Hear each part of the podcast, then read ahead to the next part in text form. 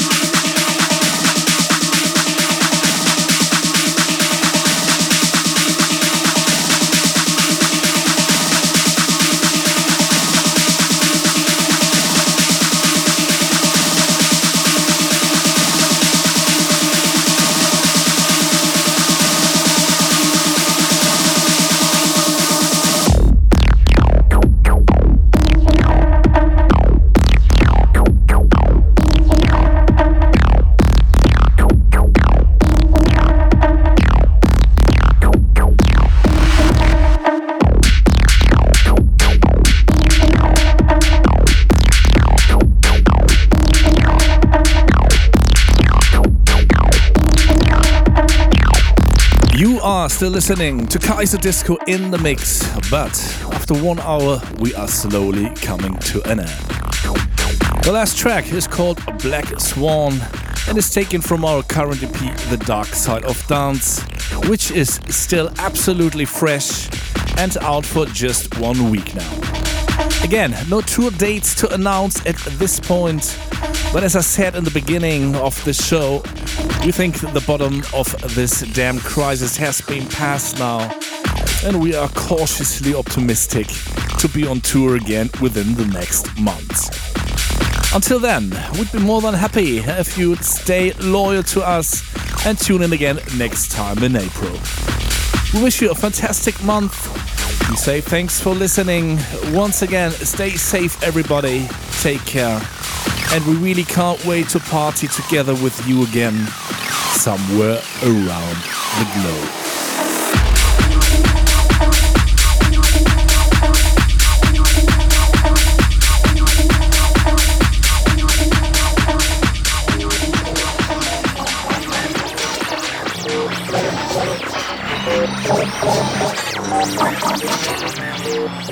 You're listening to the KD Music Radio Show.